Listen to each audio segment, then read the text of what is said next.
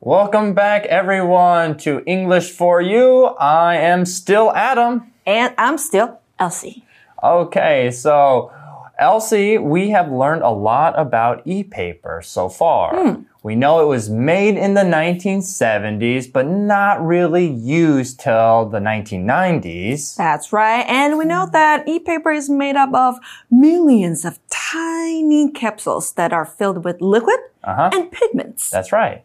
And the pigment carries an electrical charge, which can be easily read or seen. Um, we also know that they don't use too much what? Energy, so we say it's energy efficient. That's right. We learned that it can retain energy very well. All right. Well, everyone, let's keep learning more about the magic of e-paper. Reading. The magic of e paper. How does e paper compare to other displays? Aside from the low power use, e paper's main advantage over things like LED and LCD screens is its readability. It's much easier to read outdoors, and it can produce high definition images.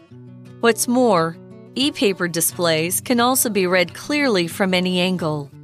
This makes them great for things like traffic signs, bus stop information, and museum displays. Where else is e paper used?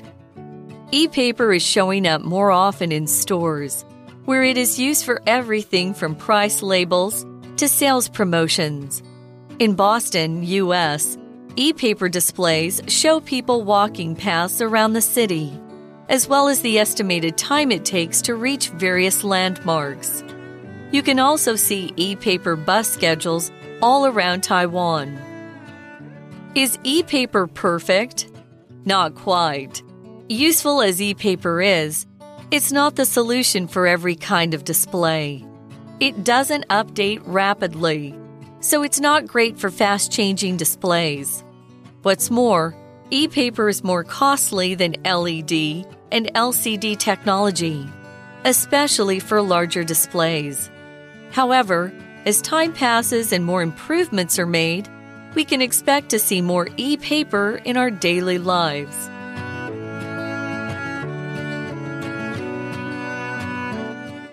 Okay, our article starts off again by saying, How does e paper compare to other displays? 哦，跟别的比有什么样不一样的地方，或是同样的地方？ Right, well, let's find out. It says, aside from the low power use, e paper's main advantage over things like LED and LCD screens is its readability.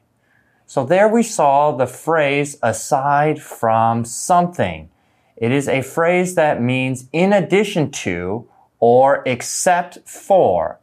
So it is used to describe what is left out from a group or set of things. OK，aside、from something，它代表的是除了点点点以外还有，所以也可以说成是 in addition to 或者是 besides。像是呢，我们可以说 aside from working full time，she also teaches a children's soccer team，代表除了她有一般的正职工作之外呢，她还教这个小孩的足球队。那还有 aside from 的另外一个意思就是除了之外，好就去除它，像是呢。Aside from the windy weather, the picnic was a success. 除了那个天气啊，风很大之外，这个野餐活动呢，还算是个成功的事情。那接下来呢，我们看到的 LED 指的就是发光二极体，LCD 指的就是液晶显示器。那这两个都是现今最普遍的显示技术。所以呢，我们课文说啊，比起 LED 跟 LCD 显示器，电子纸还有一个优势，就是它的 readability。我们都知道，read 是个动词，代表阅读。那你在字尾加上 a b l e readable，那就代表的是可读的、易读的，是个形容词。那你再把字尾稍作改变，readability 指的就是可读性或是易读性，那是个名词。那这边我们讨论到了两种字尾，第一个是跟 able 合用的动词啦。好，那它可以变成形容词，表示可点点点的，能够点点点的，像是 believe 是相信，那 believable 那就是可信的。Drink 是喝，drinkable 那就是可以喝下肚子的。那 use 是使用，usable 就是可使用的。那第二个我们讲到的字尾呢是 ity，它加在形容词后面构成名词，表示这个形容词的状态啦、特性，或者是具有该形容词的特质的名词统称。像是 able 是能够做某事，ability 就是能力。Possible 可能的 possibility，那就是可能性。Responsible 是负责任的，responsibility 那就是你的责任，是个名词。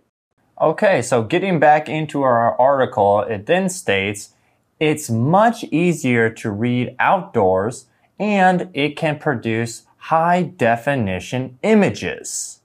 So there we see the word outdoors. It refers to the area or spaces that are outside of, you know, the house or the buildings.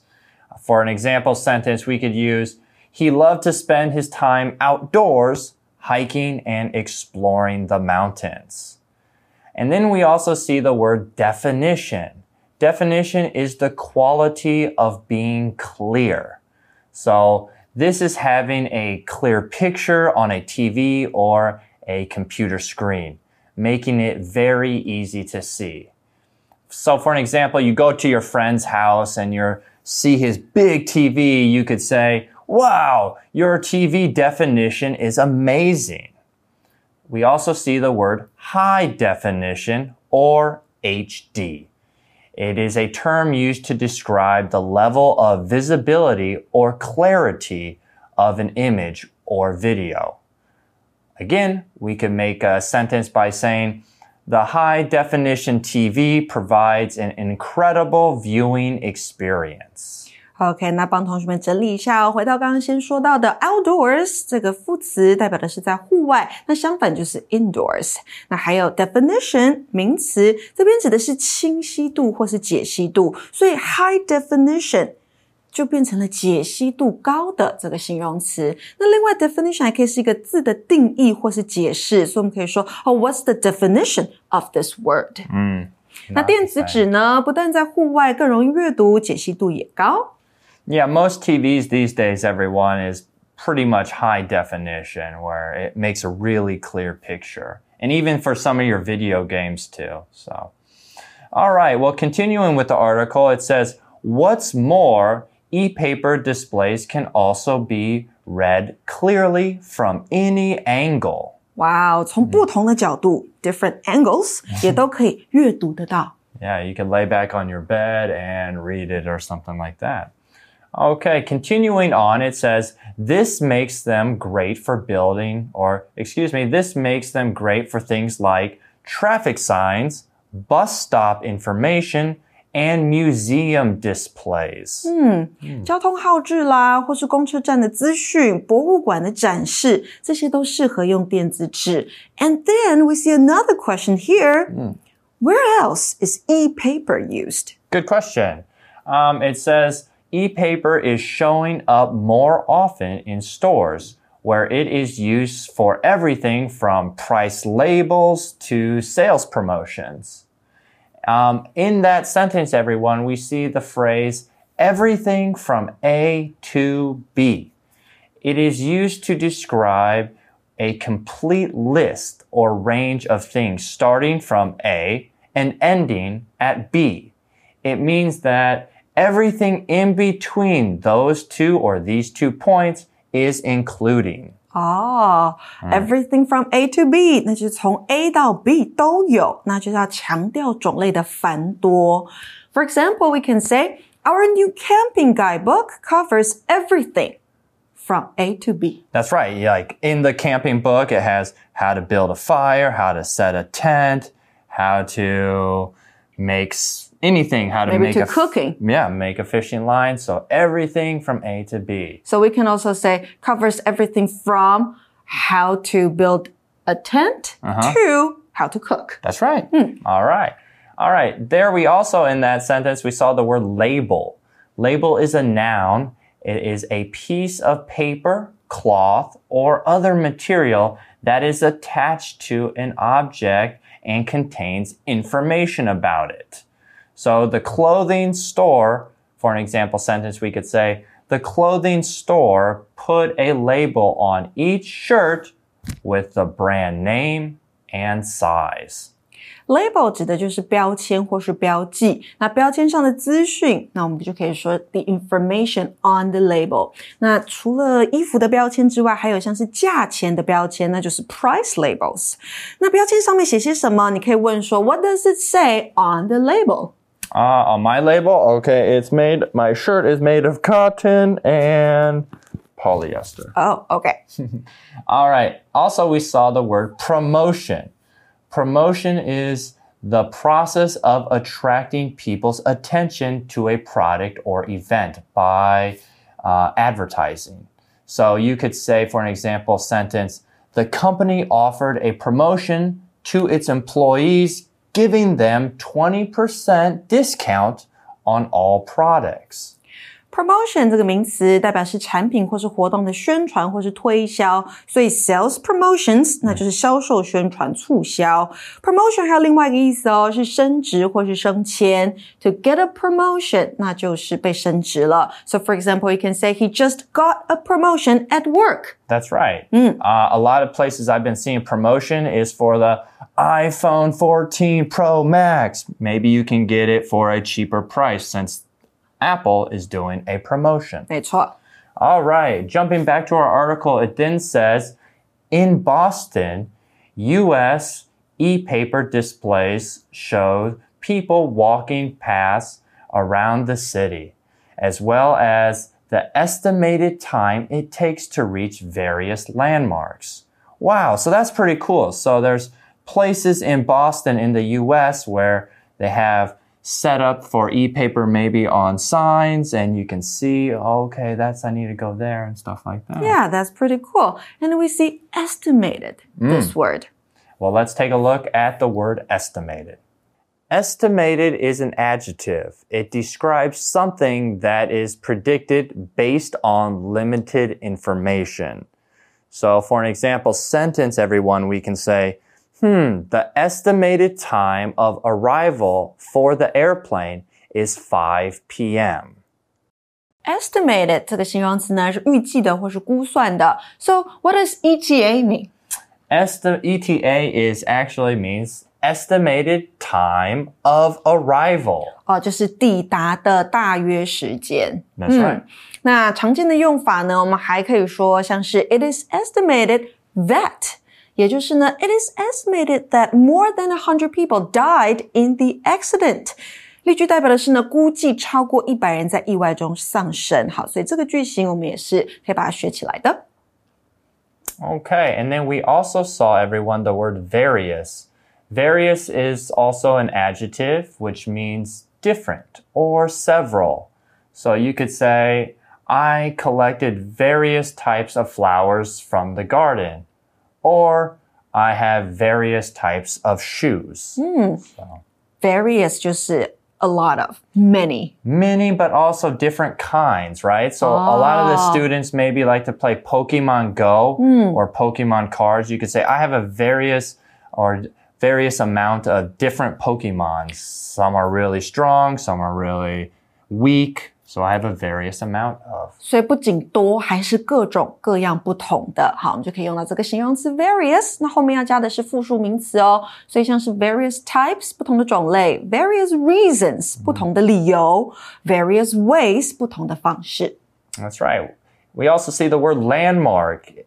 Landmark is a noun. It is an important or well-known object or place that helps you remember or find a place. 所以 landmark 代表就是地标。What are some landmarks in Taiwan or in Taipei that you like to visit? Uh, I know of one big uh, landmark that most people will know. It's Taipei 101. It is very big. It's a very big landmark. 又是 Taipei 101。 Everyone would probably Always. say that. Yeah. okay, jumping back into our article, everyone, it says you can also see e-paper bus schedules all around Taiwan. 台湾各地呢也有电子纸的公车时刻表。And then another question here is e-paper perfect? Is e-paper perfect? Oh, Well, nothing is perfect, and nobody is perfect. You're perfect. Oh, thank you. Oh. yes. All right. Well, an article says not quite. Useful as e-paper is, it's not the solution for every kind of display. There we see the word not quite. It's a phrase that means almost, but not entirely. It is used to express that something is close to being true or correct, but not exactly so. Okay, not quite，不尽然，不完全是，像是呢，I'm not quite ready to go out to the dinner party yet，我还不是太，还没有太准备好。 Yeah, you say that quite a bit. I'm not Still quite need ready. more Yeah. time, right? Exactly. OK，那这边我们看到今天的文法重点是什么呢？Let's take a look。 今天的 Language in Focus，我们要讲到的是让步子句的倒装句型哦。那让步子句呢，指的就是用于表达语气转折或是与预期不同的子句。那在连接词 although 或是 though 引导表示让步的副词子句当中，可以将子句中修饰用的形容词或副词移到句首，变成倒装句。那后方的主要子句呢，就不要倒装，不改变它。那这个可以用来干嘛呢？可以用来表示两者强烈的对照。那有两个重点要特别注意，第一个就是啊，倒装之后，although 不可以置于形容词或副词之后，必须要改为一个字叫做 as as。那第二个就是呢，副词倒装至句首的时候，后方通常使用的就是 as 做连接。那它的句型会是什么呢？第一个。形容词出现，加上 as 或是 though，再加上主词 be 动词，逗号之后再加上第二个主主词，第二个动词。那再来，如果是副词的话，放到句首后面加 s，再加上主词、动词，逗号之后再加另外一个主词跟另外一个动词。所以呢，例句赶快给同学喽。第一个是，although 或是 though，the computer was expensive。His mom still bought it for him。虽然电脑很贵，他妈妈还是买给他了。这句话可以说成什么呢？Expensive 形容词摆到句首来，expensive as or though the computer was, his mom still bought it for him。另外一个例句，看完同学们应该会更了解这个句型。Although or though I got up early, I still missed the train。 这句话可以说成 Early as I got up, I still missed the train。那为什么不能用 though 呢？因为刚刚讲过了，如果你放的是副词在句首的话，though 是不能接在后面，要用 as 哦。虽然我早起，但还是错过火车了，就是这一句的中文解释。那课文说到的是啊，虽然电子纸很实用，但不是每种显示内容都是适合的。 So, getting back into our article, it says next, it doesn't update rapidly. So, it's not great for fast changing displays. There we see the word update. Update is a verb that means to make changes or add new information to something. Update 这个动词就是更新或刷新，所以电子纸呢，电子纸它没有办法快速更新，所以更新迅速的内容并不适合。 That's right. Did you update your phone today? 嗯嗯， No, me too. All right. okay, so jumping back into our article, it then says next, what's more, e-paper is more costly than LED and LCD technology, especially for larger displays. 啊、c o s t l y 这个形容词那就是 expensive，好、昂贵的。所以电子纸呢，它比这个 LED 还有 LCD 贵。那大型的话，大型的显示器更是如此。 That's right. Next, our article says, however, as time passes and more improvements are made, we can expect to see more e-paper in our daily lives. 嗯，所以这个就是课文最后啦。好，随着时间和更多的改良，以后我们在生活当中呢，会看到更多的电子纸。 Yeah, so welcome to the future, Elsie, where e-paper is going to be everywhere. Um, I'm sure they will get even more advanced one day where, like I said, they'll be everywhere. 没错，But until then, we have to go to Our For You chat. We'll see you soon. For you chat.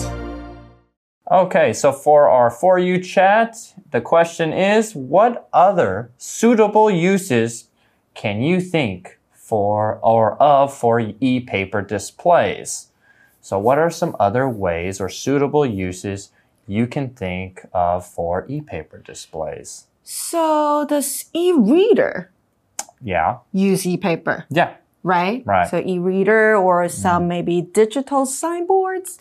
Yeah. Anything from, like, I like how they have the bus for the bus, um, Bus schedules bus schedule. That's really good. or train schedules, airplane schedules, all of those. airplane schedules. Um, what other guys do you think an e-paper display could be used for? I know, like right at like McDonald's, Mm-hmm. don't aren't they using that e-play or e-paper display where now people can kind of see it? Or that is just an LCD or LED, that's right? Hmm. right. I think that's more. Yeah. Okay, so guys, think about the ideas and talk about them.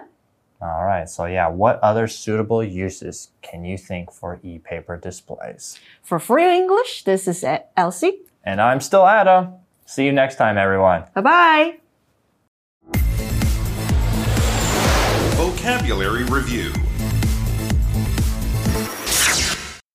Outdoors. Danny's job is taking care of gardens, so he spends most of his time outdoors. Definition This is an old TV that uses standard definition, so the picture on it is not very clear. Label Katie looked at the label on her sweater to see which company made it. Promotion very little promotion was done for the movie, so few people knew about it. Estimated.